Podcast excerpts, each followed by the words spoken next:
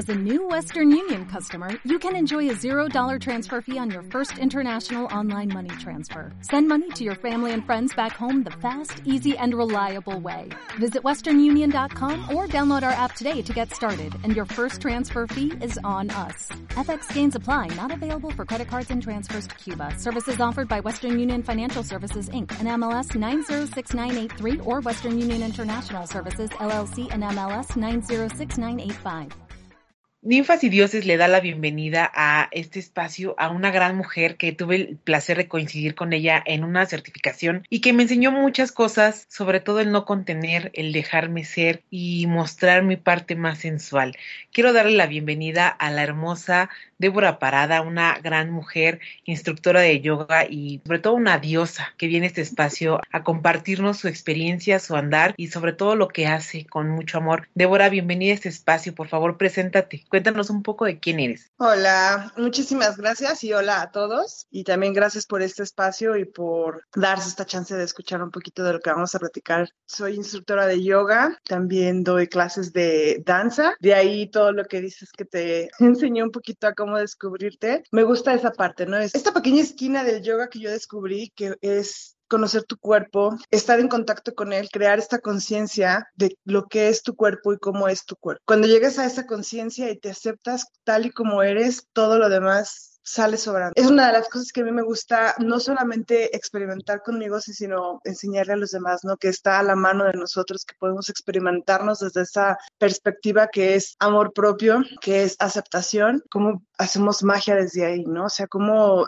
nuestro cuerpo guarda tanta información para darnos la oportunidad de hacer grandes cosas. Eso es lo que más me ha llevado a este punto de la vida y cómo llegar a esta aceptación, cómo llegar a este integrar del cuerpo y su sabiduría. ¿Cómo es que tú llegas a entender esta parte corporal y la incluyes en tus clases? A mí en lo personal mi historia fue creo que como la de todos, ¿no? De repente tenemos esas partes de nuestra historia que son un tanto oscuras, no tanto de que no queramos hablar de ellas, sino que fueron a lo mejor muy traumáticas o muy dolorosas. Para mí fue muy doloroso el vivir enojada con mi cuerpo todo el tiempo, el vivir peleando, no me gusta como es. Yo tuve formación de bailarina de ballet por muchísimos años de mi vida, entonces en realidad la información y los diálogos a los que yo estaba expuesta era pelear con tu cuerpo, ¿no? O sea, no me gusta, estoy gorda, necesito bajar de peso, necesito la aceptación de alguien más, necesito que alguien más me diga que lo estoy haciendo bien y no te das cuenta de que vas creando esos patrones. Hasta que llegas a una edad que dices, se convierte como en tu modus operandum para todo, ¿no? O sea, sea trabajo, sea pareja, sea familia, todo lo haces como para que a los demás les guste lo que tú haces o les gustes tú y no te das cuenta que a la que en realidad no le gustas es a ti mismo. Entonces yo viví ese proceso de autoaceptarme, primero verme,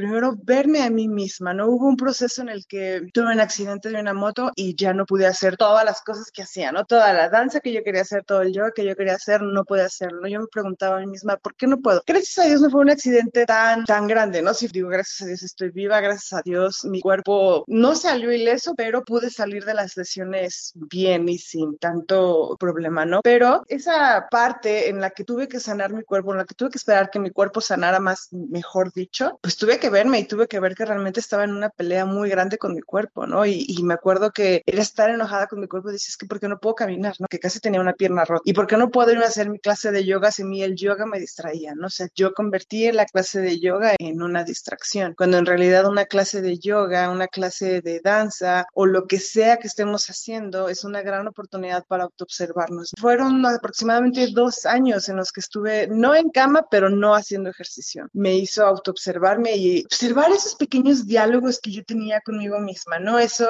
yo me acuerdo cuando les daba clase a ustedes, les hacía referencia a eso, ¿no? Escúchense a ustedes mismas cómo se hablan y es algo de lo que yo hablo mucho en mis clases. ¿Qué te estás diciendo cuando no puedes? ¿Qué te estás diciendo cuando te caes de una postura o cuando le pides a tu cuerpo hacer algo y tu cuerpo aún no sabe cómo hacerlo? ¿Cómo le hablas? ¿Cómo te hablas a ti misma? Porque ese autodiálogo yo descubrí que es el que me destruía y va destruyendo pequeñas partes de ti y tú le echas la culpa a los demás. No es que seguro es el trabajo que ya no me hace feliz, ¿no? Seguro es la familia que no me entiende, seguro le echas la culpa a todo mundo y no te das cuenta que los diálogos que en realidad destruyen, las acciones que te destruyen y que te van matando poco a poco son las propias. Entonces, durante este proceso fue primero darme cuenta que yo me estaba matando, que yo me estaba destruyendo a mí misma y después de llorar mucho porque sí lloré mucho, de rendirme a ese dolor y decir, pues esto es lo que es, esto es lo que es, ¿no? Que es una de las cosas que el yoga enseña dentro de su filosofía. Es una de las cosas por las cuales estoy tan agradecida yo con el yoga, aceptarte lo que es hoy. No lo trates de cambiar, solo acéptalo y el cambio va a venir. Empiezas a modificar esos pequeños diálogos, esas pequeñas dudas que tienes acerca de ti mismo y empiezas a cambiar. Pero cambias a base de amor, no a base de dolor. Creo que eso es lo que me gusta mucho hacer hincapié en mis clases. Creo que la mayoría de los maestros de yoga hacemos. Tratarte con amor, de eso se trata, ¿no? Entras a tu mat y ya deja atrás todo y empieza a tratarte con amor, empieza a tratarte con compasión, que es la misma compasión que te gustaría que tu vecino tuviera contigo o tu pareja tuviera contigo. Trata de a ti misma con esa compasión y observa realmente en qué puntos pierdes esa compasión y quieres entrar en autocontrol. Más o menos lo que...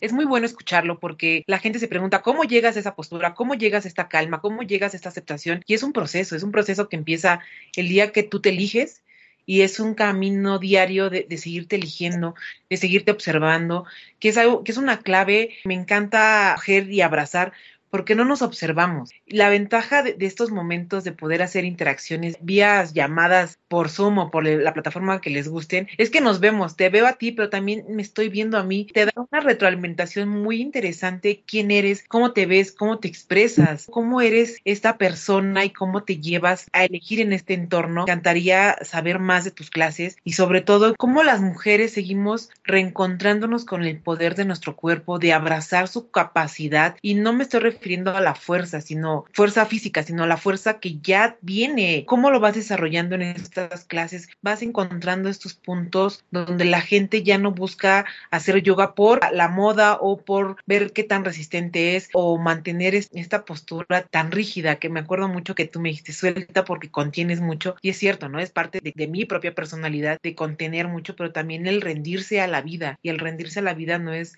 desde la derrota, sino desde la entrega total. Mira, mis clases de yoga son muy variadas, pero lo que hablamos ahorita, por ejemplo, de las mujeres, ¿no? Ahorita, y creo que es la clase que estuve trabajando con ustedes, es este estilo que prácticamente es nuevo, no es nuevo porque no tiene miles de años como la mayoría de tener unos 80 años, es Yin Yoga. Estilo de yoga es, a grandes rasgos, es esta fusión entre el Tao y el Ayurveda, ¿no?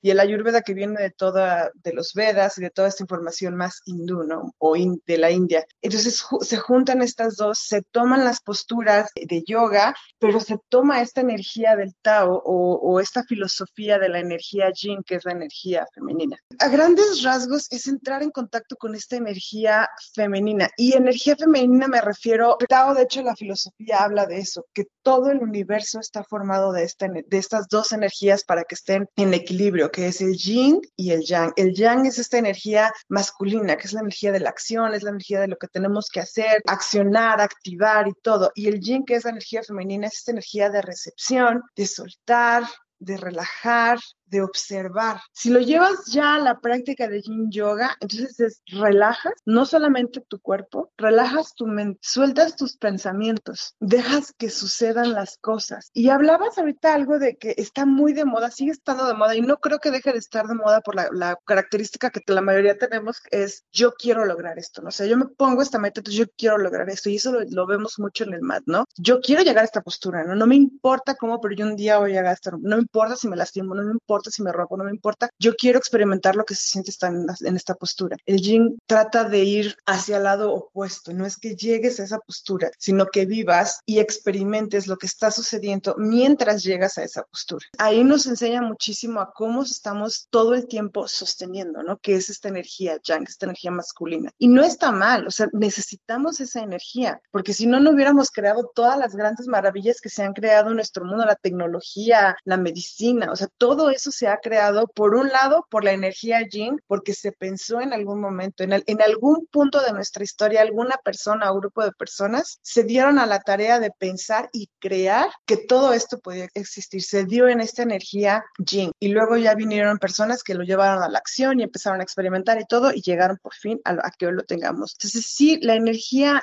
vamos, no, no vamos a entrar en esa discusión de es que la energía yang es mala. No, todo debe de estar en equilibrio. Si nos queda quedamos en la energía yin, porque creo que muchos nos ha pasado que de repente estás, es que estoy pensando en un proyecto y estoy pensando en el proyecto y estoy pensando en el proyecto y no lo he aterrizado, pues no, no, sé, y no sé por dónde empezar, no sé cómo, pero y lo sigues pensando, sigues en esta energía yin. Necesitas tener el empuje de la energía yang para poder llevarlo a la acción. Las dos energías entre ellas son muy necesarias. Si le quitas a una, la otra te va a dar para mucho. Ahorita vivimos en nuestra sociedad a un exceso de energía yang, o sea, todo es estrés, todo lo tengo que lograr, todo, y nunca nos damos esa tarea como de regresar esa energía yin. Entonces, en las clases de yin se componen de cierto número de posturas que se sostienen por mucho tiempo. Al sostenerlas por mucho tiempo, lo que hacemos es que no nos queda de otra más que rendirnos, y eso es lo que hacemos. Practicamos la rendición, practicamos el dejar de controlar, porque ya no puedes. y las personas que han experimentado, tú ya que lo experimentaste, esta práctica de yin, llega un momento en el que tu cuerpo ya no te da más y está tan cansado de sostener porque estás tanto tiempo en la postura que no le queda más que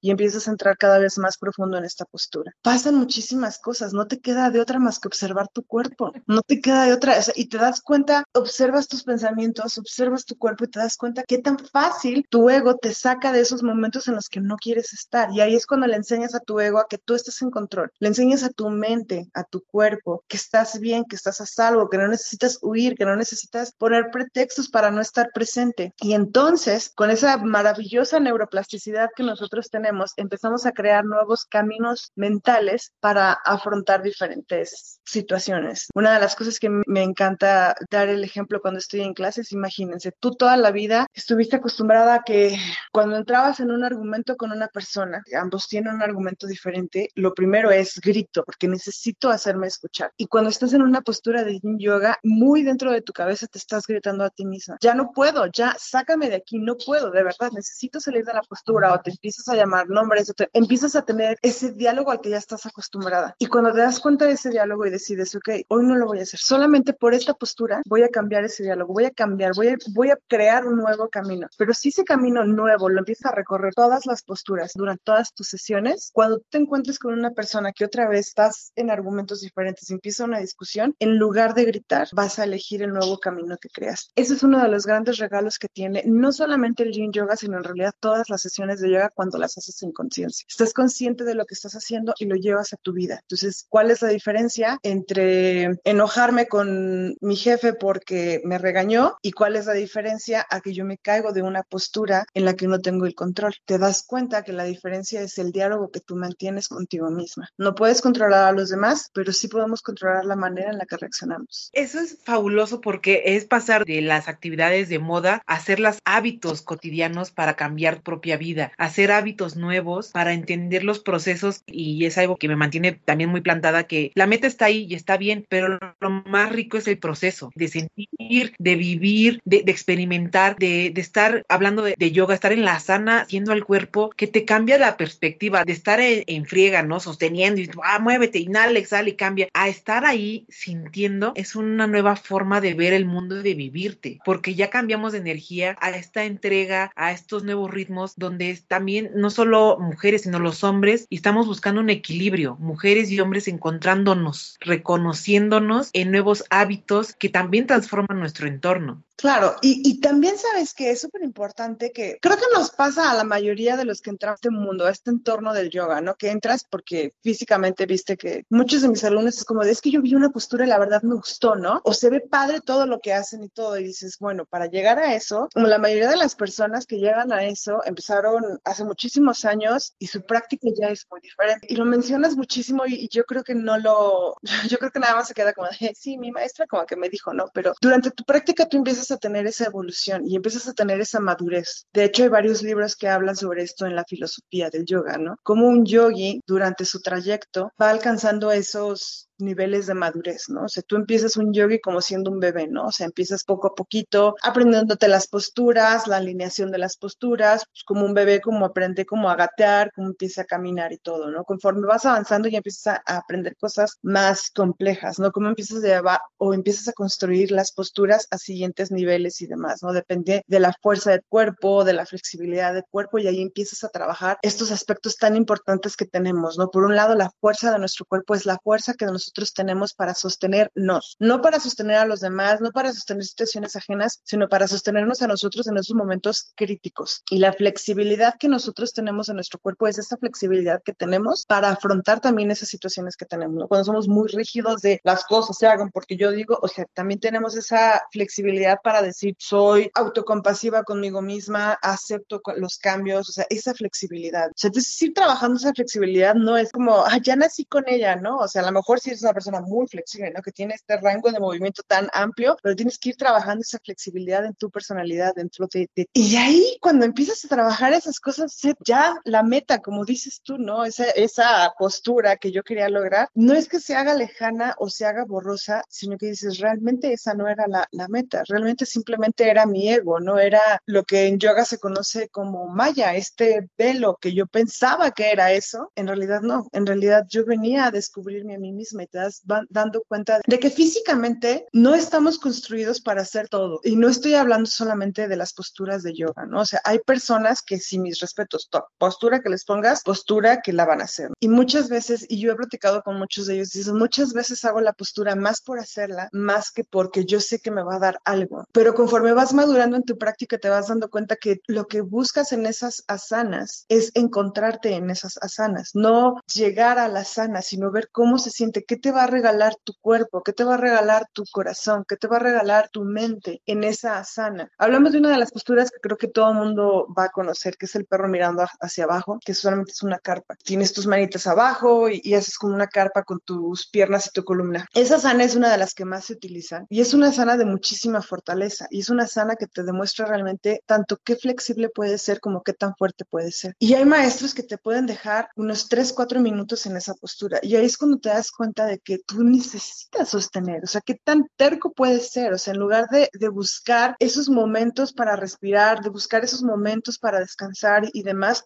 te quieres aferrar y ser el mejor en la clase y demostrarte a ti mismo que puedes, cuando en realidad lo único que te pide esa postura es que te sostengas a ti mismo, no sostengas todas esas expectativas que tú tienes, no sostengas todas las expectativas que tu mismo maestro puede tener de ti, sino que te sostengas a ti. Y te das cuenta, porque lo primero que empiezan a doler casi siempre, a mí en lo personal, son los hombros. Y para mí, yo sé que significa que de repente cargo con responsabilidades que no me corresponden, sé que significa que no dejo ir los cambios, no me cuestan muchísimo y demás. Entonces te das cuenta de que la sana, a pesar de ser una de las que haces todos los días en una clase de yoga, tiene regalos para ti todos los días, todos los días. Más que querer llegar a una gran postura, más que querer llegar o construirla de una manera perfecta, también esa es otra, ¿no? Aceptar que nuestro cuerpo todos los días es diferente. Mi cuerpo no es lo que era ayer, hoy es diferente y hoy a lo mejor un perro mirando hacia abajo no le cae. Simplemente tengo que aceptar, hoy no estamos para un perro mirando hacia abajo, pero mañana vamos a ver qué pasa, ¿no? Hoy a lo mejor estamos más para ser guerreros, para estirar un poquito más mis caderas, hoy necesito a lo mejor cerrar mis caderas, necesitamos aceptar que nuestro cuerpo todos los días es diferente y ahí empieza la autocompasión y el autoamor. El decir, no es, se trata de llegar a una clase y dar el 100 todos los días, porque a veces no me, no me alcanza ni para el 40, pero ahí estás, estás en tu práctica, estás consciente, estás presente y a lo mejor la clase no va a ser tan dinámica, tan activa como tú quisieras, pero estoy presente, estás en el momento y estás escuchando tu cuerpo, estás escuchando tu respiración, estás escuchando lo que tu cabeza, tu mente, tu corazón te están diciendo. Sí habla mucho también de esa madurez, ¿no? De ir alcanzando esa madurez, de decir, ¿para qué quieres hacer esa postura, no? O sea, ¿qué te va a dar? Porque muchos, yo me acuerdo que cuando yo empecé mi práctica, a mí me preguntó una maestra, ¿para qué quieres hacer un arco? O sea, ¿qué tiene un arco para ti que no tenga otra postura? Y yo la verdad no lo entendí. O sea, yo la verdad me quedé así como de, ¿por qué me hablas? Sí. Y ya después de un tiempo dije, sí, sí, ¿por qué tengo que hacer un arco? ¿Qué hay en un arco física, mental y emocionalmente que no pueda encontrar en cualquier otra inversión o en cualquier otra extensión de columna? No es que no me guste hacer arcos, por el accidente que yo tuve, hacer arcos para mí resulta demasiado doloroso. Entonces yo seguir sobre esa línea de quiero hacer arcos, me estaba lastimando a mí misma. Y es, ¿por qué necesitas lastimarte a ti misma? ¿A quién le tienes que dar gusto? ¿O por qué necesitas esa de que tú todos los días haces un arco? Y ya después me di cuenta que hay otras extensiones de columna que me dan esos beneficios que necesita mi columna para alargarse, para estirarse, para estimularse. Hay otras inversiones que también me van a dar todos esos regalos sin llegar a estresar mi cuerpo, sin lastimarlo, sin vivir en esa guerra con él. Creo que es esa pregunta que todos deberíamos de hacernos, no solamente en el yoga, porque lo más importante de una clase de yoga y una clase de asanas no nada más es decir, mmm, yo entré al mat, ¿no? O sea, todo lo que sucede en tu mat sucede afuera fuera del mat. Ahí es cuando observas y dices, ¿qué es lo que no me está gustando? Una, o sea, lo más común es, no me gusta que cuando me caigo me siento mal conmigo mismo, ¿no? Porque viene esa frustración de, no me está saliendo, ¿no? no y no, y te caes, y te caes, y te caes de frente y te pegas en la nariz y no me sale y no me sale. En lugar de vivir frustrado, ¿por qué no buscas otras maneras de entrar a la postura? ¿Por qué no buscas fortalecer brazos, tu core, tus caderas? ¿Por qué no buscas otras maneras en lugar de estarte peleando con tu cuerpo? Y ahí es cuando nos damos cuenta que estamos fuera del mat y en lugar de buscar otros caminos para llegar a nuestra meta, no sé, un trabajo o un lugar, un viaje o algo, nos seguimos, porque así tiene que funcionar y así tiene que ser, porque así me enseñaron que iba a ser. ¿Por qué no buscas otras herramientas que te acerquen a esa meta? Salir de la rigidez, de esa misma rigidez donde nos educaron, el MAT es como este, este pequeño mundo que te enseña que puedes ser todo lo que tú te propongas, pero desde la flexibilidad de entregarte a la postura, de entregarte a la respiración y saber que la derrota, sino que simplemente estás aprendiendo, estás en el proceso, parte de aprender a disfrutarte, a entregarte. quiero retomar mucho la aceptación y el respeto a los cuerpos porque ahí encontramos esta diversidad corporal donde cada quien tiene su forma, su estructura y tiene su forma de vivir y expresarse, porque no es lo mismo tu corporalidad, tu fuerza, tu trabajo personal al mío y son igual de valiosos e importantes lo que cada una hacemos. Y es muy hermoso poder tener una clase y ver a tus compañeros y compartir esos momentos individuales que pero que al mismo tiempo son colectivos pero también necesitamos llegar a esa aceptación de decir, no necesitas lastimar a tu cuerpo para entrar a esa postura, no necesitas entrar a esa guerra ni con tu instructor, ni con tus compañeros, ni contigo mismo para llegar a, esa postura. A mí lo que me gusta mucho recalcar en mi clase es, tu cuerpo es el único que vas a tener en toda tu vida. O necesitas tomar esa conciencia de lo que le haces ahorita va a tener ecos no solamente el día siguiente, sino durante muchísimo tiempo. Como le hables, como lo trates, lo que le des de comer, lo que escuchas y demás, va a tener ese eco durante toda tu vida. Entonces empieza a elegir perfectamente qué diálogos vas a tener contigo mismo, qué comida le vas a dar, qué ejercicios vas a hacer para que tú puedas entrar. Fue un regalo para mí el darme cuenta que a partir de esta conciencia que yo genero haciendo estas prácticas que son más, más tranquilas, fue el darme cuenta que a pesar de que vas a una velocidad más rápida y de que son posturas más intensas, la conciencia ahí está. No estoy peleada yo, sino hay que aprender a dar esa conciencia. Un regalo de verdad, cuando empecé a hacer estas prácticas más dinámicas, dije, podemos estar conscientes siempre, podemos vivir en esa conciencia corporal, mental y emocional, no importa qué estés haciendo, el chiste es estar presente, el chiste es conectar con tu respiración, conectar con tu corazón, conectar con tu intención. Todo lo que haces debe de ir intencionado. No hay que vivir peleados porque todo tiene un regalo para ti, ¿no? No importa en qué momento, no importa hacia dónde vayas, siempre va a haber un regalo para ti si te mantienes atento a ti mismo. Esta hermosa escucha atenta a ti es este equilibrio constante que vamos redescubriéndonos y regalándonos la oportunidad, porque yo creo que esos espacios, a cualquier clase, a la que elija cada quien, es abrirte a la posibilidad de encontrar algo que te va a hacer crecer y, y conectar con otras personas y abrirte y expandirte, porque a veces nos cerramos mucho en nuestros pequeños mundos y justo en estos mundos rígidos. Gustaría mucho que nos hablaras un poco de la danza, porque van de la mano. Ya, ya vas conectando en conciencia de tu capacidad corporal, de, este amor a tu cuerpo, de decir, esto es lo que yo soy y soy valiosa, ¿cómo llegas a la danza? ¿Cómo llegas a integrarlo a esta parte de tu práctica y de compartirte? Para mí la danza significó encontrar una forma de expresarme. Ahorita fíjate que he encontrado escuelas, que es donde también me he dado como ese regalo de poder regresar a, la danza desde otra perspectiva, que es la que también ya enseño. Mi cuerpo es mi cuerpo. Eso es lo que es. No, me voy a pelear con mi cuerpo, no dejo que mis maestros se peleen con mi cuerpo ni me hagan entrar como en esta guerra con mi cuerpo. Pero sigue siendo la misma respuesta, vivir en, en esa conciencia y en esa aceptación. Lo que a mí me gusta mucho transmitir es conectes con él, que muchos al principio no nos gusta ver. Esa parte que nos da toda la seguridad es la llave a nuestra seguridad, ¿no? Que te da miedo ver porque dices, no, pues a mí siempre me dijeron que era como lo, lo menos grato de mi persona, ¿no? Y cuando conectas con esa parte que te da mucha seguridad, seguridad que está súper escondida en nuestra energía femenina. Sale esa bruja sensual que todos tenemos, esa diosa. Y me encanta verlo en las clases, me encanta ver cómo empiezan todas viendo así como eh, ¿qué está pasando? Bien serias. y al final de la clase ya, o sea, de verdad, todas conectaron con ese fuego interno que tenemos, con esa llama sensual que tenemos. No hay una forma en la que te lo puedo explicar. Creo que realmente se tiene que vivir. Creo que realmente tienes que vivirlo y empezar a conectar con esa y darte cuenta que mucho de lo que traemos, la información que traemos en nuestra cabeza, que nos repite constantemente, que no somos suficientes, suficientemente hermosas, suficientemente inteligentes, suficientemente femeninas, suficientemente lo que sea, esa información que traemos en la cabeza es la que nos evita que conectemos con esa fuerza, con ese poder que traemos. Y no solamente las mujeres, o sea, la verdad, cuando tú conectas con la sensualidad, desde tu sensualidad, con la sensualidad de un hombre, o sea, de verdad es una cosa mágica, o sea, no hay palabras. En realidad hay una hay una rama del yoga, hay un estilo de yoga que se dedica a eso, pero para mí yo lo encontré con la danza y es algo que me gusta muchísimo compartirlo. El encontrar esa parte mágica, sensual, donde no se trata de que alguien más diga, uy, sí es cierto, qué bárbaras, qué bien se veían, sino de, verte a ti misma y decir, así soy, yo soy esta y así soy hermosa, así soy especial, así soy sexy, así tú entres a esa aceptación, es lo que te va a regalar esa gran llave. E, es recuperar tu poder, recuperar esa llave y abrir la puerta de quien ya eres, porque ya lo somos. Exactamente, y así, y así hemos sido así. A manera colectiva también se puede lograr,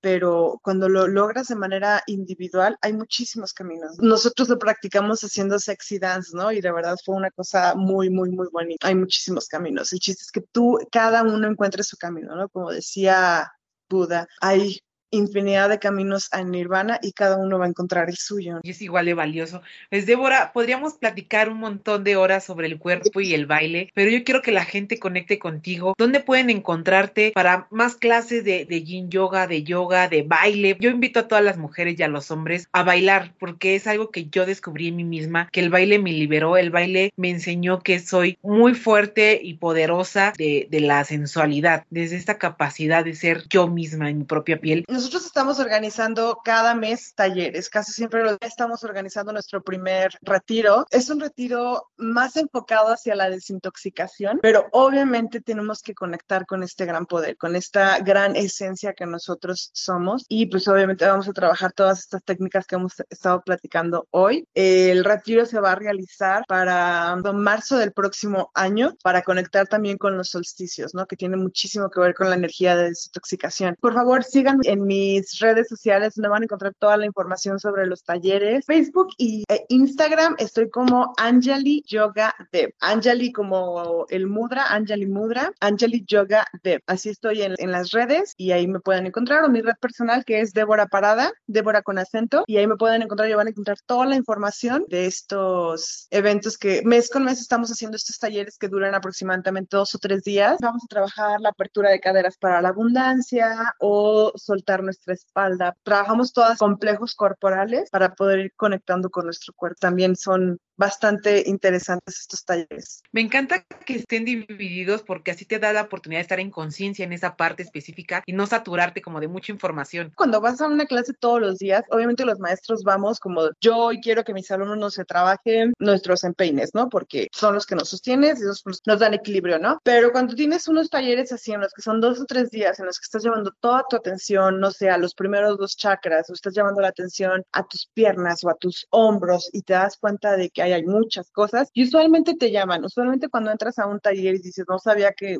yo no tengo problemas con mi rodilla, ¿no? Y de repente, uy, ¿qué crees que sí hay muchos temas en rodilla? Usualmente te llama a lo que necesitas ya ir sanando. Por favor, en mis redes está toda la información de todos los talleres, ahí los esperamos. Pues muchísimas gracias por la plática, por tu energía. Muchísimas gracias y gracias a todos los que nos están escuchando y bueno, esperemos conectar pronto otra vez. Namaste. Muchísimas gracias, un placer tenerte